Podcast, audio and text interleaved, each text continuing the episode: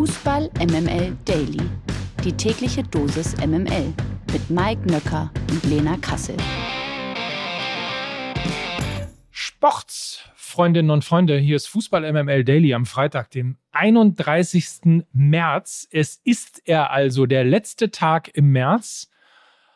Und wir bereiten uns nicht nur moralisch auf den April vor und irgendwelche Scherze, sondern wir äh, bereiten uns vor allen Dingen vor darauf, dass sie jetzt kommt. Und das ist kein Scherz. Und mit ihr ist auch nicht zu scherzen. Lena Kassel, guten Morgen. Guten Morgen, Mike. Na? Na? Ihr Lass merkt schon, ne? Da kommt nichts. Da kommt nichts. Ich habe auch das Gefühl, dass wir richtig Gas geben müssen, Ja. weil wir äh, Christoph Kröger ja heute zu Gast haben. So viel schon mal gespoilert hier an dieser Stelle. Und irgendwas sagt mir, dass das möglicherweise ein bisschen länger werden könnte heute. Genau, und deshalb starten wir jetzt erstmal äh, kurz noch hiermit. MML International. Der Titeltraum lebt. Alexandra Popp hat die Fußballerin des VfL Wolfsburg mit einem Traumtor ins Halbfinale der Champions League geführt. Der deutsche Doublesieger erkämpfte im Viertelfinalrückspiel gegen Paris Saint-Germain ein 1 zu 1 und darf nun weiter auf den ersten Königsklassentriumph seit neun Jahren hoffen. Das erste Duell hatte die Mannschaft von Trainer Tommy Stroth ja mit 1 zu 0 für sich entschieden und wir haben es ja auch in der gestrigen Folge angesprochen. Eva Pajor als einzige Sturmspitze und Alexandra Popp auf der linken Flügelposition und nicht im Sturmzentrum war vielleicht jetzt nicht so die beste Idee von Tommy Stroth. Am gestrigen Abend hat er es umgestellt. Er hat ähm, Alexandra Popp als alleinige Spitze gebracht im 4-2-3-1, nicht im, wie von mir erwarteten 4-4-2, sondern mit einer Spitze und Alexandra Popp hat geliefert. Sie ist im Zentrum eine absolute Unterschiedsspielerin. Das war also ein richtig guter Kniff von Tommy Stroth, sie als einzige Sturmspitze aufzubieten. Und er wird mit dem Halbfinaleinzug belohnt. Und da, ja, da wartet jetzt der FC Arsenal, der ja die FC Bayern München Frauen rausgehauen hat. Also ein echtes Schwergewicht wartet da auf den VfL Wolfsburg im Halbfinale. Gratulation an die Wölfinnen. Die MML Daily Fragen an den Spieltag. Bayern gegen Dortmund statt Deutschland gegen Peru. Man kann äh, sagen, das Leben hat wieder einen Sinn, denn die Länderspielpause ist vorüber. Wir alle sind natürlich heiß auf diesen 26. Bundesligaspieltag und auch unser heutiger Gast ist sicherlich voller Vorfreude auf die anstehenden Partien am Wochenende. Seine Calcio Berlin Kollegen Nico Heimer und Niklas Levinson waren in diesem Podcast schon zu Gast. Es ist also höchste Zeit, dass wir heute auch endlich den dritten im Bunde im Daily Wohnzimmer begrüßen dürfen. Darüber freuen wir uns sehr. Guten Morgen, Christoph Kröger. Ja, guten Morgen. Es freut mich, dass ich auch mit dabei sein darf. Äh, so wie du Morgen. das gerade formuliert hast, äh, klang das so ein bisschen wie drittes Rad am Fahrrad, aber Nein. Ja, ich fand's, ich fand's auch ein bisschen, es klang so, so irgendwie, die, die, die großen Namen hatten wir schon alle, jetzt müsste aber auch der ist Kröger noch ran, ja. oder? Ich habe ich hab Ja. ihn so eingeladen, ich habe gesagt, du hör mal Krögi, wir haben ein Top, Top, Top, Top, Top Spiel am Wochenende, wir brauchen einen Top, Top, Top, Top, Top Gast, so wie würde es Pep Guardiola sagen, du musst kommen und dann konntest du gar nicht anders, außer Ja zu sagen. Also du bist eigentlich unser Stargast. ja, das, ähm, das ist schmeichelt. Das schmeichelt mir auf jeden Fall. Ich hatte erwartet, dass du jetzt Klaus Top, Top, Top Müller einlädst, aber das ist ein anderes Thema. Wir, wir hatten lustigerweise im Vorgespräch gerade darüber gescherzt, was wohl in der Community los wäre, wenn wir Bayern gegen Dortmund einfach ignorieren würden. Aber ich glaube, das können wir nicht machen, oder? Nee. Ich, äh, nee. Äh, fang mal hier mit, äh, fang mal mit dem kleinen Gemüse an, Mike. Mit dem Claire. Oh, hier gibt's, da gibt's doch auch gleich wieder Ärger. Eintracht Frankfurt gegen VfL Bochum. Das ist nämlich heute um 20.30 Uhr oder wie der Kenner sagt, halb neun. Frankfurt bangt langsam, aber sicher um die europäischen Plätze. Die Eintracht konnte seit vier Spielen nicht mehr in der Bundesliga gewinnen. Aktuell reicht das zwar noch für Platz sechs. Wolfsburg, Leverkusen und Mainz sind aber in Schlagdistanz. Der VfL Bochum zeigte sich vor der Länderspielpause in guter Form und gewann die beiden letzten Spiele, unter anderem ja gegen RB Leipzig. Mit einem Sieg könnte sich der VfL zumindest über Nacht sieben Punkte von einem direkten Abstiegsplatz entfernen. Und jetzt Krügi, wie ich gerade gelernt habe, kommt deine Frage. Kommt Frankfurt gegen den VfL wieder in die Spur oder gelingt den Bochumern eine kleine Befreiung im Abstiegskampf? Ich finde es generell ganz spannend, diesen Spieltag, ähm, dass die vermeintlichen Abstiegskandidaten echt schwere Gegner haben. Ähm, und Bochum gehört da auch zu, weil ja, Frankfurt ist natürlich schwach in Form gewesen. Ich glaube, ein Sieg aus den letzten acht Spielen oder irgendwie sowas. Ähm, und Bochum war jetzt gut in Form. Und wer Leipzig schlagen kann, der sollte eigentlich auch Frankfurt schlagen können. Trotzdem könnte ich mir vorstellen, dass Frankfurt jetzt so ein bisschen wieder in die Spur zurückfindet. Das war wirklich ein hartes Programm äh, mit Champions League ähm, und in der Bundesliga war es nicht so ganz einfach und man hat wirklich komplett die Form verloren. Aber so eine Länderspielpause kann ja auch gut dafür da sein, ähm, ja, einfach mal so einen kleinen Reset-Knopf zu drücken, ähm, sich auf die eigenen Stärken zu besinnen. Ich könnte mir vorstellen, dass Frankfurt hier gestärkt aus dieser Pause zurückkommt und dass es sehr schwer werden wird für Bochum. Ich gebe ja möglicherweise im Laufe des Podcasts hier noch bekannt, wer A, deutscher Meister wird und B, absteigt. ähm, aber bevor wir das tun und wir noch ein bisschen im Spekulationsmodus sind, ist ja trotzdem relativ irre, was der Abstiegskampf im Moment gerade so hergibt. Ne? Weil immer, wenn man das Gefühl hat, zum Beispiel VfL Bochum, Bochum, ah, jetzt hat es die doch erwischt, jetzt kommen sie da unten auch nicht mehr raus. Macht's Puff, sie gewinnen zweimal hintereinander und sind im Grunde genommen so zumindest, dass sie durchatmen können. Ähnliches gilt ja auch für Hoffenheim und so weiter und so fort. Also irre, der Kampf da unten. Hast du, hast du eine Tendenz? Oder wartest du auch ab, weil du denkst, kann sich morgen alles wieder ändern? Nee, du kannst das aktuell nicht vorhersagen, was da passieren wird. Ich weiß noch, das noch nicht so lange her ist, ein paar Wochen her. Ähm, da habe ich gesagt, kein Weg führt an Bochum als direkten Absteiger vorbei, weil denen einfach die Qualität fehlt. Und äh, sie hatten den, ja, diesen kleinen Höhenflug äh, nach dem Trainerwechsel.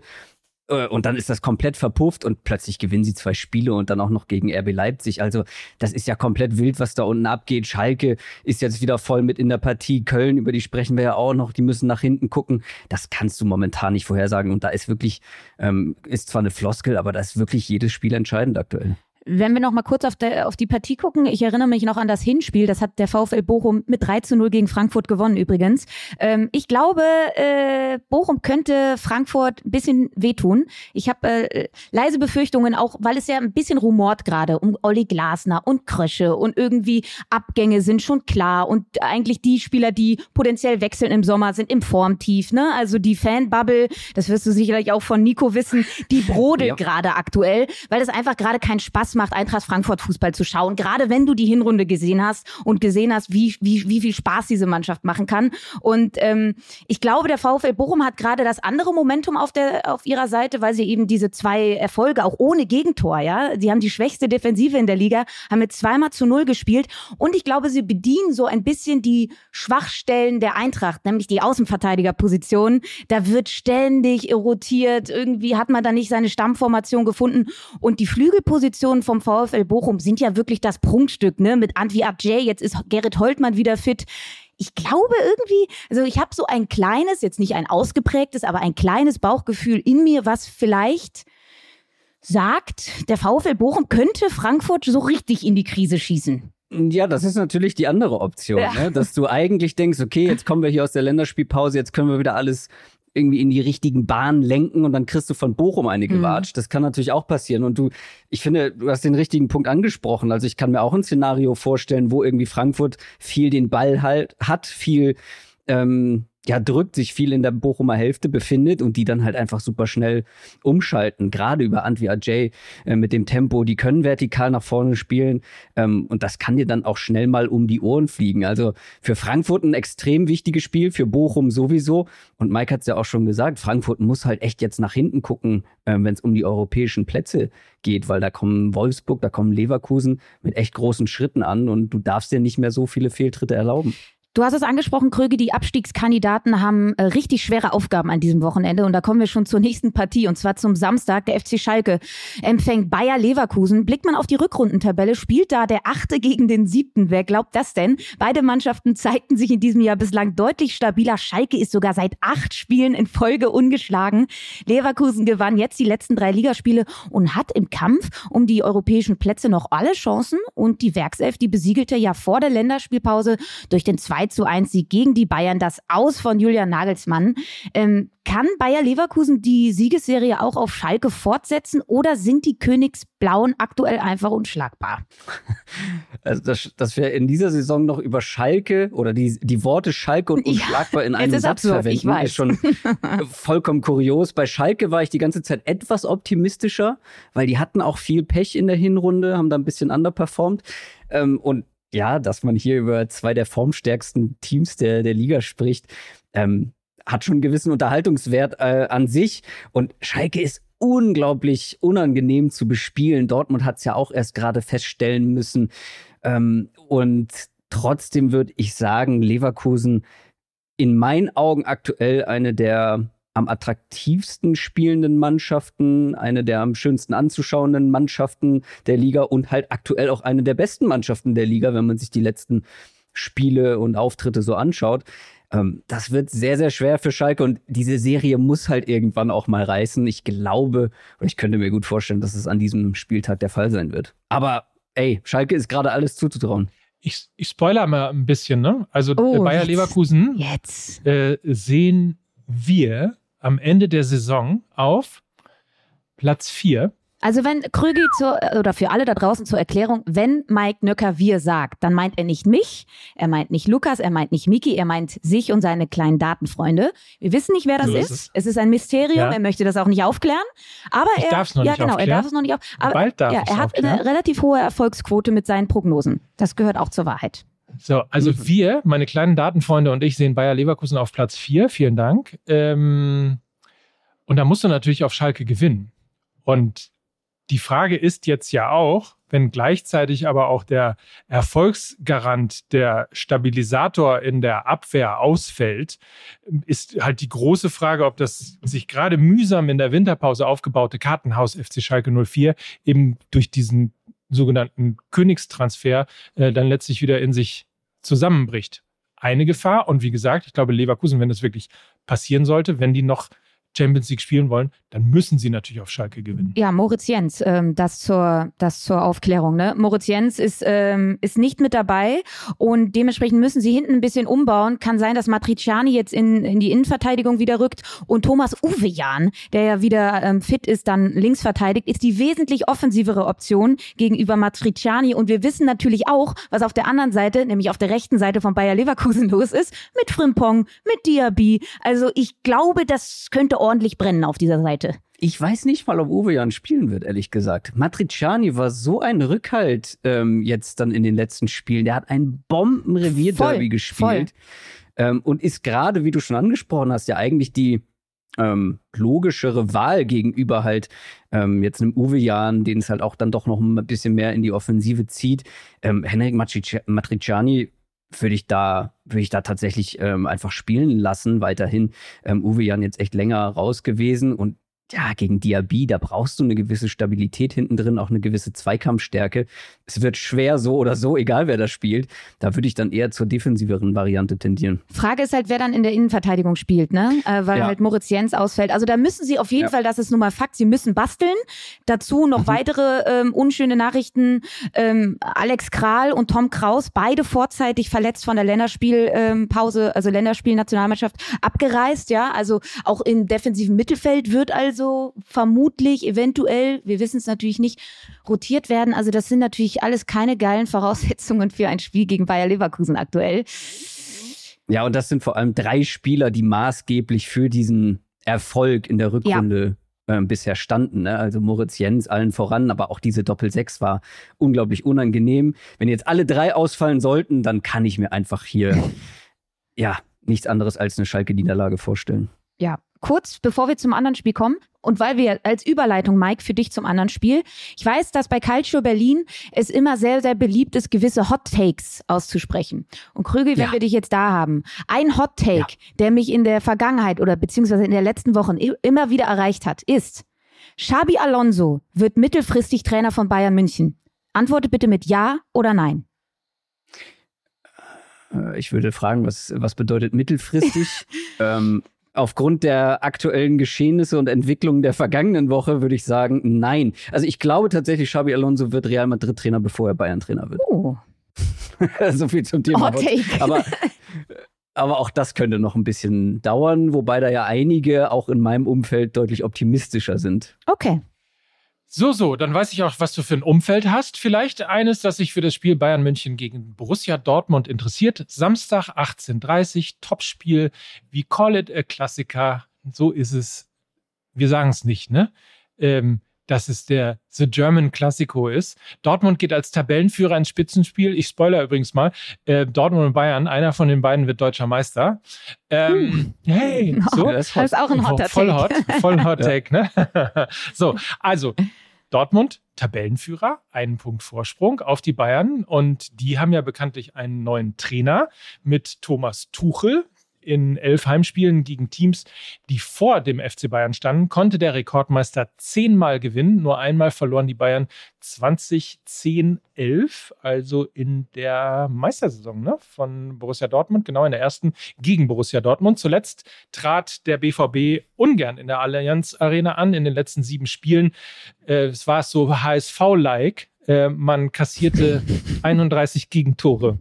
So, Nächste, Platsch, nächste Klatsche, nächste Abreibung für den BVB oder können die Dortmunder an die Meistersaison 10, 11 anknüpfen? Also das letzte Mal, ähm, glaube ich, als Dortmund als Tabellenführer gegen die Bayern gespielt hat, gab es auch auf den Sack. Ich glaube, das war dieses äh, 5 zu 1. Ähm, also es ist auf jeden Fall der interessanteste, spannendste äh, deutsche Klassiko, wenn ihr so wollt, äh, seit echt langer, langer Zeit, weil es wäre ja schon interessant gewesen, jetzt Dortmund endlich mal vor den Bayern und dann dieses direkte Duell. Aber jetzt diese, ähm, diese, dieses Narrativ mit Thomas Tuchel jetzt noch, erstes Spiel als neuer Trainer, direkt gegen seinen Ex-Club. Ich meine, das ist, das bringt nochmal so viel mehr Brisanz rein in dieses Spiel. Das ist einfach nur, es hat einen sehr, sehr großen Unterhaltungswert. Ähm, und ich habe einfach mal spaßeshalber geguckt, weil ja, alle haben natürlich im Hinterkopf, ja, der hat Chelsea im Laufe der Saison übernommen und direkt zum Champions League Sieger geführt. Thomas Tuchel hat noch nie als Cheftrainer das erste Spiel mit einem Verein verloren. Ähm, und es lief auch noch deutlich besser als das mit Dortmund. Elf Siege zum Start, mit PSG sechs Siege zum Start, mit Chelsea waren es 14 Spiele ohne Niederlage äh, zum Start. Ähm, ja, also es gibt hier äh, sehr viele Storylines, auf die man achten kann. Habe ich jetzt schon keinen Bock mehr auf das Spiel. Hast du gut hingekriegt. Na, warte, warte, warte, warte, warte. Ich. Na, man kann ja, das auch noch anders man drehen. Man kann das auch noch anders drehen und ich versuche es jetzt mal. Also zumindest glaube ich, in Hinblick auf die Meisterschaft. Ich glaube nicht, dass die Meisterschaft am Samstagabend entschieden wird. So, also diese Ausgangslage hat sich der BVB einfach geschaffen mit, ne, mit einer sehr, sehr guten Rückrunde bisher und die Bayern spielen noch in der Champions League. Das ist ein Riesenvorteil für den BVB. Sie haben das nicht. Der Fokus wird, äh, wenn sie gegen Manchester City jetzt agieren, natürlich auch allen voran auf diesen beiden Partien liegen. Da äh, sehe ich eine große, großen, große Chance für BVB, selbst wenn sie dieses Spiel jetzt am Samstagabend gegen die Bayern verlieren. Ich glaube, die Wahrscheinlichkeit, dass der BVB doch irgendwie bei diesem Spiel punktet, erhöht sich, je länger es 0-0 steht. Bisher sind sie immer relativ früh baden gegangen in München und die Messe war relativ schnell gelesen. Ich glaube aber, wenn sie von Beginn an widerstandsfähig auftreten und ähm, und lange es 0-0 steht, dann erhöht sich der Druck bei den Bayern, weil sie gewinnen müssen für das Momentum und auch um die aufgeregte Lage generell zu beruhigen. Und ich glaube, das ist schon mal ein riesiger Vorteil. Ähm, zum taktischen, ich glaube, Tuchel wird nichts am, an der Grundordnung rütteln. Ähm, er wird in diesem 3-2-4-1 spielen. Das hat er bei Chelsea auch gemacht. Ähm, er hat nur ganz wenige Einheiten auf dem Platz. Also ich glaube nicht, dass wir da irgendwas Überraschendes sehen. Äh, und ich glaube, was bei den Bayern das Tempo auf dem Flügel ist mit Davis und Coman, das ist beim BVB das Mittelfeld. Und da komme ich zu meinem kleinen Hoffnungsschimmer. Der, B der, der BVB kann dieses Spiel über das Mittelfeld gewinnen äh, werden vermutlich wieder in diesem 4-3-3 mit Chan als alleinigen Sechser agieren. Ich hoffe, dass er wieder wie jetzt in der Nationalmannschaft oder auch beim BVB oft abkippt zwischen die beiden Innenverteidiger, die dann wiederum die Außenverteidiger stärken können, weil sie relativ breit stehen. Und das müssen sie, weil eben der, also die beiden Flügelspieler Coman und Davis im 1 gegen 1. Also ich will es mir gar nicht vorstellen, wie Coman gegen Wolf spielt. Also da habe ich ein bisschen Sorge und ich glaube, sie können das auffächern, wenn eben Chan wie so ein Libero sich zwischen die Innenverteidiger positioniert. Das haben sie auch oft schon so gespielt. Und ich glaube einfach, dass Ötchan, Bellingham oder Brandt Bellingham einfach Vorteile gegenüber Kimmich und Goretzka haben. Also wenn sie das irgendwie äh, dominieren, dann glaube ich, könnte das ein Schlüssel sein, um dieses Spiel zu gewinnen. Jetzt habe ich wieder Bock aufs Spiel. Siehst du. Siehst du. Danke. Ja, ist ja nur so eine Mutmaßung. Es ist trotzdem immer noch Bayern. Wir wissen eigentlich, die Voraussetzungen sind alle da für eine epische Abreibung der Bayern. also, dass sie den BVB aus dem Stadion schießen, aber wir dürfen ja vielleicht noch ein bisschen träumen. Ich weiß es nicht. Aber Krügi, sag kurz deinen Tipp. Wie geht's denn aus? Wie gesagt, ich kann mir einfach nicht vorstellen, dass Thomas Tuchel dieses Spiel verliert und ich glaube auch, dass äh, sie es gewinnen, auch wenn wahrscheinlich ähm, Großteile von Fußball Deutschland dem BVB hier die Daumen drücken wird und das natürlich auch irgendwo zurecht.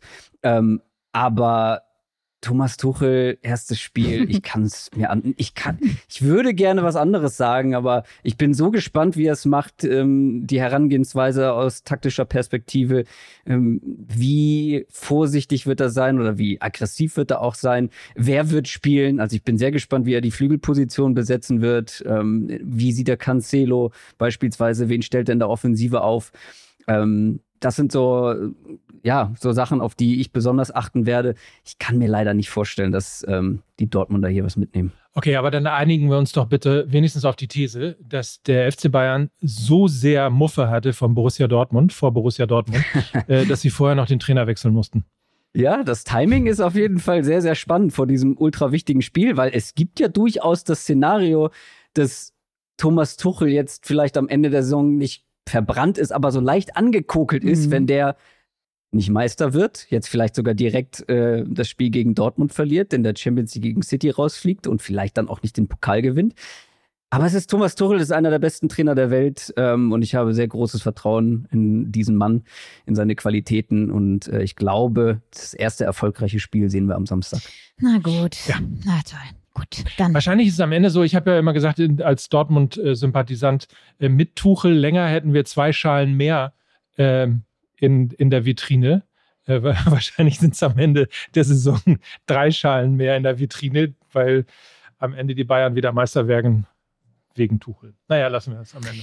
Ja, wir kommen zur nächsten Partie und zwar am Sonntag um 15.30 Uhr ist, ist Derby Time. Der erste FC Köln trifft auf Borussia Mönchengladbach. Das Rhein-Derby wird zum Derby der Krisenteams, so kann man es auch sagen. Köln holte aus den letzten fünf Spielen nur einen Punkt. Gladbach wartet seit vier Spielen auf einen Sieg. Beide Clubs stehen vor großen Herausforderungen. Insbesondere der FC steht nach dem harten FIFA-Urteil vor einer recht, ja, würde ich sagen, ungewissen Zukunft. Krögi ziehen die Kölner den ungeliebten Nachbarn aus Mönchengladbach mit einem Sieg noch mit in den Abstiegsstrudel rein oder verschärfen die Fohlen die Kölner Sorgen? Köln hat gerade ja an allen Ecken und Enden Sorgen, ähm, weil sportlich ähm, ist die eine Sache, du hast die andere Sache angesprochen, da ist echt viel, da passiert viel drumherum und äh, Gladbach auf der anderen Seite, da finde ich, stimmen zumindest stimmt zumindest die Leistungen in einigen Spielen, aber die Ergebnisse haben jetzt halt häufig nicht gestimmt. Also wenn ich mich an das letzte Spiel von Gladbach erinnere, ich weiß nicht, es waren 2-2 ne, am Ende ähm, gegen Bremen, das hätte man gewinnen können, gewinnen müssen. Die hatten Chancen ohne Ende. Generell ein Spiel mit zwei Mannschaften, die einfach, ähm, ja, Chancenverwertung nicht ganz vorne mitspielen momentan. Aber Gladbach wirkte doch auch noch etwas gefestigter, ähm, vor allem wenn man sich die Leistungen so anschaut. Und für Köln, ich habe es ja vorhin schon so ein bisschen angedeutet, kann es dann echt noch mal brenzlig werden. Ne? Also die rutschen immer weiter mit rein und wenn die hinter denen immer weiter punkten, wie Schalke und Bochum ähm, zum Beispiel, ähm, und vielleicht fängt Hoffenheim jetzt auch wieder an zu punkten. Köln muss echt aufpassen und da brennt's lichterloh. Bei Gladbach, ja, Gladbach ist halt da im gesicherten Mittelfeld. Ne? Da geht nicht mehr viel nach oben, da geht nicht mehr viel nach unten. Ähm, aber trotzdem werden die sich hier nicht zurücklehnen, weil es ist halt ein Derby und Gladbach ist die bessere Mannschaft. Und ich glaube gerade, also jeder, der schon mal ähm, im Kölner Stadion war, war und weiß, wie da ähm, die Stimmung ist beim Derby, glaube ich, könnte es auch der perfekte Zeitpunkt für Köln sein, für einen Wendepunkt in dieser Saison. Es werden 50.000 vor Ort sein. Und wenn sie nur ansatzweise wieder die Baumgartschen Grundtugenden auf den Platz bringen und eben nicht wie gegen Dortmund eine 38-prozentige Zweikampfquote aufweisen, sondern aggressiv über den ganzen Platz eins gegen eins gegen Gladbach spielen, dann will ich die mal sehen. Ballbesitzmannschaft par excellence. Das Bremen-Spiel, das hätten sie 5 zu 2 gewinnen müssen, wenn nicht sogar 6 zu 2. Sie spielen richtig feinen Ball. Aber wenn du denen auf den Füßen stehst, dann haben die keinen Bock mehr. Und zwar relativ schnell nicht mehr. Und ich glaube, das könnte eine Chance sein für den FC. Auf der anderen Seite, und dann bin ich wieder bei dir, Krügi, die Gladbacher in den Topspielen immer zur Stelle. 3-0 Sieg gegen Leipzig, 3 zu 2 mhm. gegen Bayern, 4 zu 2 gegen Dortmund, Hinspiel, 5 zu 2 die Kölner besiegt. Also wenn es nach dem geht, dann werden sie auch dieses Spiel für sich entscheiden. Und vor allem, du hast diese Baumgartsche Herangehensweise angesprochen. Und ich weiß, vor ein paar Wochen habe ich auch noch in einem Video gesagt, ja, wartet mal ab. Ähm, die werden schon ihre Chancen dann nochmal wieder machen. wie groß ist dieses Wenn? Weil wo soll das auf einmal herkommen? Natürlich auch hier, du kannst die Länderspielpause so als Reset-Punkt ähm, nutzen und dich wieder irgendwie, ja, finden und sammeln. Aber für wie hoch hältst du die Wahrscheinlichkeit, dass sie plötzlich wieder diese, diese Art von Fußball, diese Art von, oder diese Intensität auf den Platz bringen können. Auf der anderen Seite hat das ja auch immer viel mit talentfreien Aktionen zu tun, ne? viel mit Emotionalität, viel mit ähm, Aufopferung, viel mit Leidenschaft. Mhm. Das sind ja genau die Knöpfe, die Baumgart eigentlich immer drückt. So. Und deshalb war der FC auch so erfolgreich. Die haben ja keinen guten Kader. Sie hatten einfach nur Baumgart. Und deshalb glaube ich, kann man schon dieses Momentum wieder heraufbeschwören, selbst wenn es nur für dieses eine Spiel ist. Ne? Also ich glaube, weil er genau diese einfachen Knöpfe, diese Derby-Knöpfe bedient, Leidenschaft, reinschmeißen, Laufbereitschaft, anlaufen, eklig sein, das sind talentfreie Aktionen. Dafür brauchst du keine individuelle Qualität. Null, zero. Genau, aber du brauchst zum Tore schießen zumindest jemanden, so, der die Chancen verwertet. Ja. Und äh, wenn ja. Keins und Skiri sie nicht machen ja. oder die, nicht die Tore machen und aushelfen, da hast du recht. Wird es schwierig bei Köln aktuell. Beim nächsten Spiel sehe ich doch meinen Nachbarn Jörg schon wieder bei uns auf dem Sofa rumlungern. Werder Bremen gegen die TSG Hoffenheim. Das ist am Sonntag um 17.30 Uhr. Die Abs abstiegsbedrohten Hoffenheimer feierten vor der Länderspielpause nach langer Durchstrecke mal wieder einen Sieg. Mit 22 Punkten ist die TSG allerdings immer noch stark abstiegsgefährdet. Anders sieht das bei Werder aus. Die Bremer haben neun Punkte mehr auf dem Konto und könnten mit einem Sieg einen großen Schritt in Richtung vorzeitigem Klassenerhalt machen. Also Brisanz drin. Frage aber, legen die Hoffenheimer nach dem Sieg gegen Hertha nach oder holt Bremen vor heimischem Publikum die Big Points? Ich bin wirklich überfragt bei diesem Spiel, weil ähm, also Hoffenheim, das sah ja schon aus wie aufgegeben. Dann gewinnen sie plötzlich das, ähm, das erste Mal ähm, unter Matarazzo. Und bei Bremen, Bremen ist, finde ich, fast in jedem Spiel aktuell so eine Wundertüte. Du weißt nie so richtig, was für eine, was für eine Mannschaft du bekommst. Und so wird es, glaube ich, auch bis zum Ende der Saison weitergehen. Die würden, die werden ähm, hier mal überraschend Punkte holen, mal so eine richtig furiose Partie abliefern und dann plötzlich in einem Spiel äh, überraschend verlieren. Und das könnte halt genau so ein Spiel sein es ist halt wirklich sehr, sehr schwierig einzuschätzen, jetzt auch mit der, mit der längeren Pause. Wie kommt Hoffenheim aus dieser Pause nach diesem einen Sieg? Es ist für Hoffenheim ein super kritisches Spiel, weil ich glaube, hier könnte sich einiges entscheiden. Hier könnte so das Pendel in die eine oder in die andere Richtung ausschlagen. Wenn sie es verlieren, dann bist du so, okay, der eine Sieg hat irgendwie überhaupt nichts gebracht. Jetzt sind wir wieder drin im Abstiegsstrudel. Wenn sie gewinnen, dann kannst du sagen, oder dann glaube ich, hat man eine richtig große Euphorie auch irgendwo, einen großen Optimismus und sagt, okay, so, jetzt können wir da weitermachen, jetzt, ähm, jetzt schaffen wir das mit dem Nichtabstieg. Finde ich ganz schwer einzuschätzen, dieses Spiel. Kann ich dir nur hundertprozentige Zustimmung geben, als ich mir ja, die Partie so angeguckt habe und so in meinen Kopf gegangen bin und so, was fühle ich bei dieser Partie? Was, was, ja, was, so, was, so, was, was, was könnte denn passieren und wie könnte man das denn irgendwie sportlich jetzt erklären? So, ich habe mich extrem schwer getan und dann habe ich so gesagt, äh, ein bisschen so geguckt. Nächste Woche Schalke für Hoffenheim, ne? Also das wird halt äh, ein Endspiel par excellence. Sie wollen natürlich jetzt so mit einem Positiverlebnis in dieses Spiel gehen. Beide Mannschaften haben für mich aber auch so ähnliche Stärken und Schwächen im Kader. Nur, dass die Bremer eben ein treffsicheres Stürmerduo haben, was die TSG aktuell nicht hat. Ähm, mhm. Beide haben Probleme mit körperlich defensiv starken Mannschaften. Beide haben eher ihre Stärken in der Offensive, weniger in der Defensive. Beide kassieren unfassbar viele Kontergegentore. Dann habe ich einfach gesagt, das wird ein Unentschieden. Dann habe ich gesagt, na gut, also wenn ja. es so viele Parallelen gibt, dann wird es einfach ein enges Spiel und ein Unentschieden. So. Schauen wir mal noch auf die anderen, ganz schnell die anderen Partien am Wochenende. RB Leipzig spielt gegen Mainz 05. Union Berlin empfängt den äh, VfB Stuttgart. Stichwort abstiegsbedrohte Teams haben schwere Gegner. Dann hätten wir nämlich noch den SC Freiburg gegen Hertha BSC und den VfL Wolfsburg gegen den FC Augsburg. Der Knaller des Tages. Bevor wir gleich nochmal auf die sportlichen Belange der zweiten Liga blicken, müssen wir natürlich auch hierüber reden. Mario Vuskovic vom HSV ist wegen Dopings für zwei Jahre gesperrt worden. Das entschied das DFB-Sportgericht am gestrigen Donnerstag. Nach einer Trainingskontrolle war bei dem 21-Jährigen eine verbotene Substanz nachgewiesen worden. Vuskovic hat den Dopingvorwurf stets zurückgewiesen und kann binnen einer Woche vor das DFB-Bundesgericht ziehen. Der Hamburger Sportverein hat bereits angekündigt, in Berufung zu gehen. Christoph, du als HSV-Fan weißt es sicher noch besser als wir.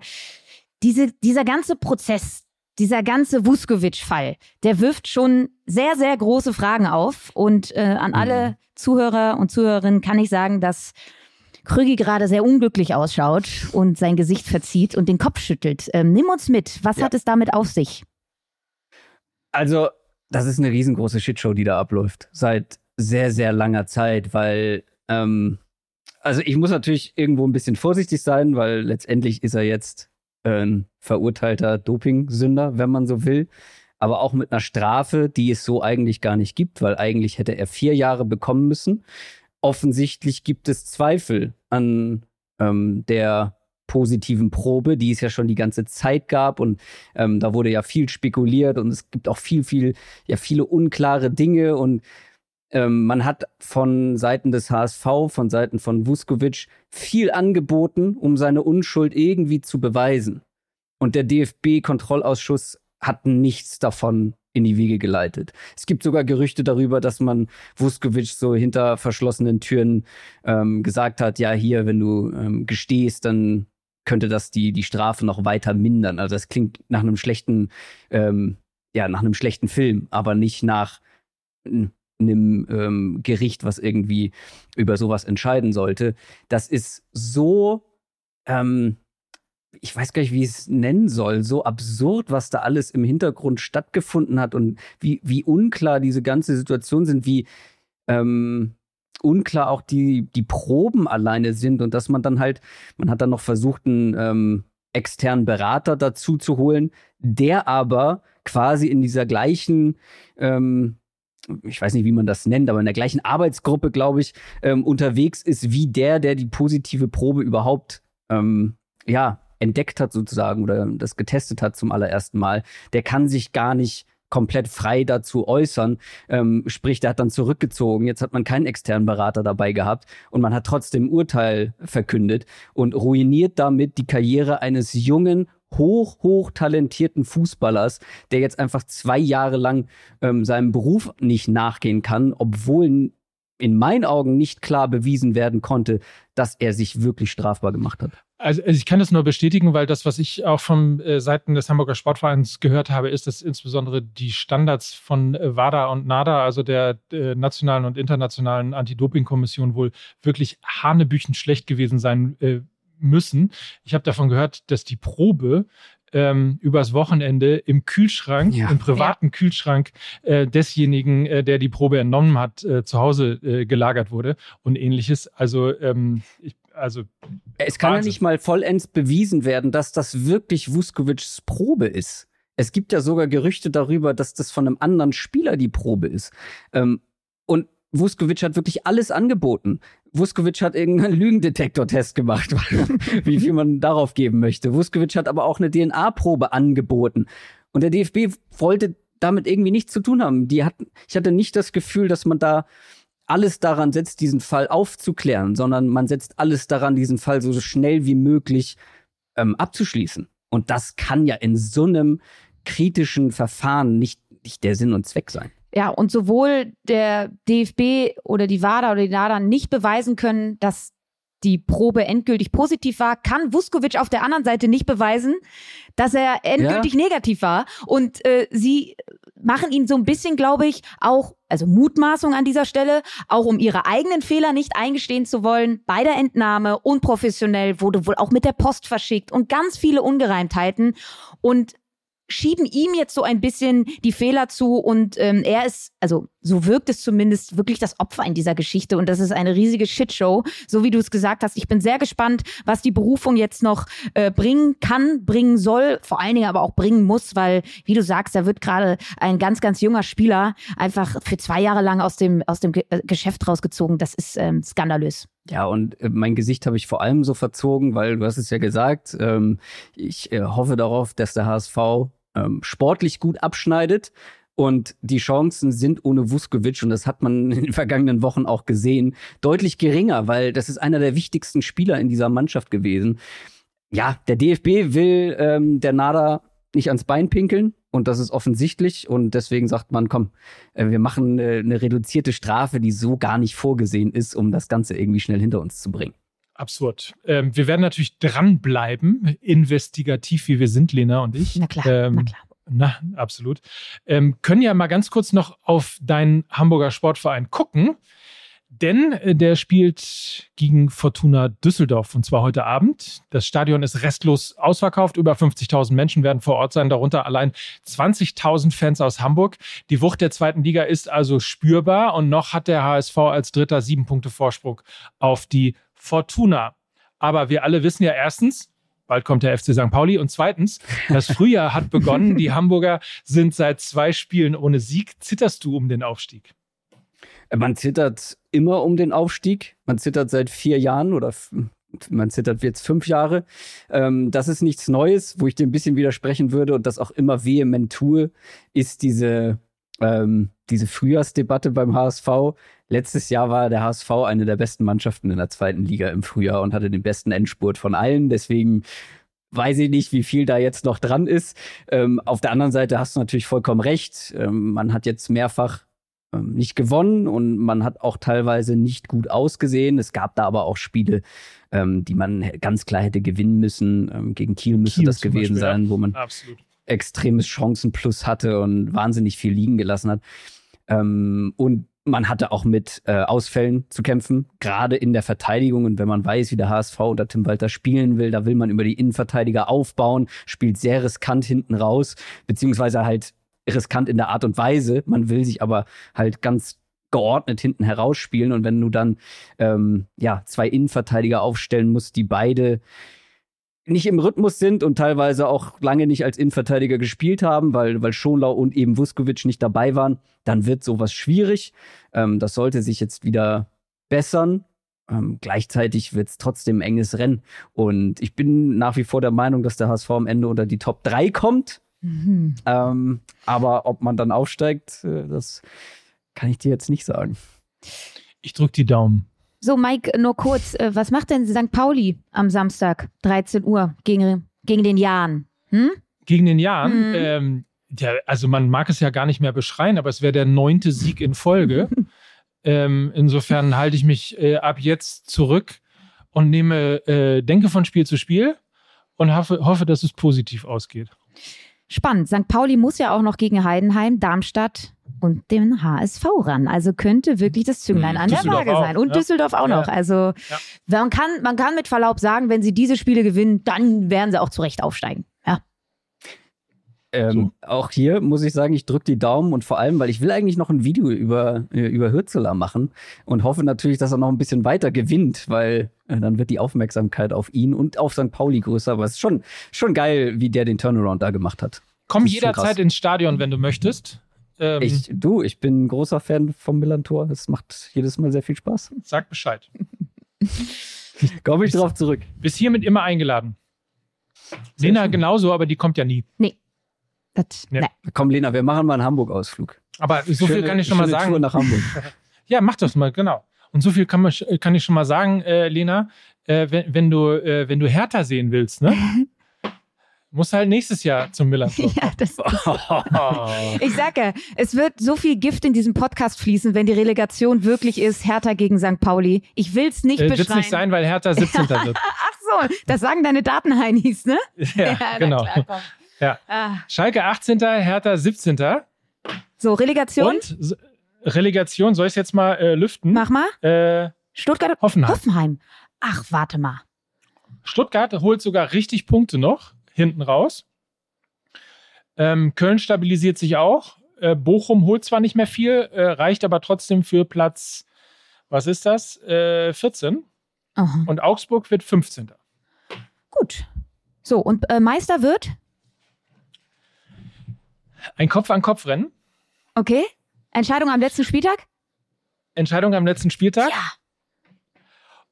Und zwar, so wie es hier aussieht, punktgleich. Und die Bayern haben das, das bessere Torverhältnis. Ah. Das heißt, das heißt, Dortmund muss noch wahnsinnig viele Tore schießen. Okay. So, Krögi, du bist, ähm, ja, du bist unser ja. Zeuge. Mhm. Wenn das wirklich so eintrifft, also ihr da draußen könnt natürlich jetzt alle Wettscheine schon ausfüllen, ist klar, machen wir for free, machen wir pro bono, könnt ihr gerne machen. Wenn das tatsächlich so aufgeht, dann machen wir die Adresse von uns öffentlich, dann erwarten wir natürlich auch ein bisschen was an Kaltgetränken, ne? mhm. So ist es. Alles klar. Gut. Ja. Beide 77 Punkte. Also so viel mal vorab. In diesem Sinne, jetzt äh, habe ich euch schlau gemacht. Äh, eigentlich wollten wir ja erst verkünden, wer deutscher Meister wird am 3. Mai in Frankfurt. Äh, Im Jahrhundertclub, wenn wir mit Fußball MML aufsteigen, äh, aufstehen. Nein, auftreten. Genau, nicht aufsteigen, nicht aufstehen, sondern auftreten. Karten gibt es bei Fußball MML. Und ähm, ich kann nur sagen, schönes Wochenende. Ich glaube, wir haben jetzt jeden fit gemacht in allen Bereichen. Für Tippscheine, für die privaten Tipprunde und viel Schlaues, was man loswerden kann. Nochmal vorm German Classico. Es ist angerichtet. Es ist oder? angerichtet. Vielen lieben Dank an Krügi, dass du dir Zeit genommen hast. Ähm, Vielen Dank für die Einladung. Ich würde mein Geld allerdings woanders anlegen als in äh, Wettscheine äh, mit diesen Tipps. Sondern bei, äh, äh bei äh, City gegen Liverpool. 13 da, Uhr morgen. Ja, das äh, wird ein Highlight an meinem Wochenende. Habe ich bei Sky gelesen, der beste Fußballtag aller Zeiten. Ey, aber ist wirklich nicht schlecht. Also, wenn du, wenn du mit äh, City gegen Liverpool startest und dann noch hinten raus ein BVB, äh, BVB Bayern-Spiel bekommst, gibt Schlimmeres. Absolut. Ein schönes Wochenende. Wenn ihr mehr von so äh, Krügi hören wollt, Culture Berlin auf YouTube findet ihr richtig tolle Videos. Ähm, könnt auch mal in den 50 plus 2 Podcast von Nico und Niklas reinhören. Auch der ist sehr empfehlenswert. Ähm, tolle Jungs. Vielen Dank an dich. Und äh, wir verweisen noch auf die MML Spieltagsshow, die präsentiert wird von Brillux Radio morgen ab 13 Uhr bei Instagram bei uns. Unser Reporter Matthias Esch ist nämlich in der Allianz Arena unterwegs, befragt die Fans in der Stadt, im Zug, im Stadion. Viel Spaß dabei und das waren heute für euch Lena Kassel, Christoph Kröger und, und Mike Nöcker für Fußball MML. Tschüssi. Tschüss. Dieser Podcast wird produziert von Podstars bei OMR.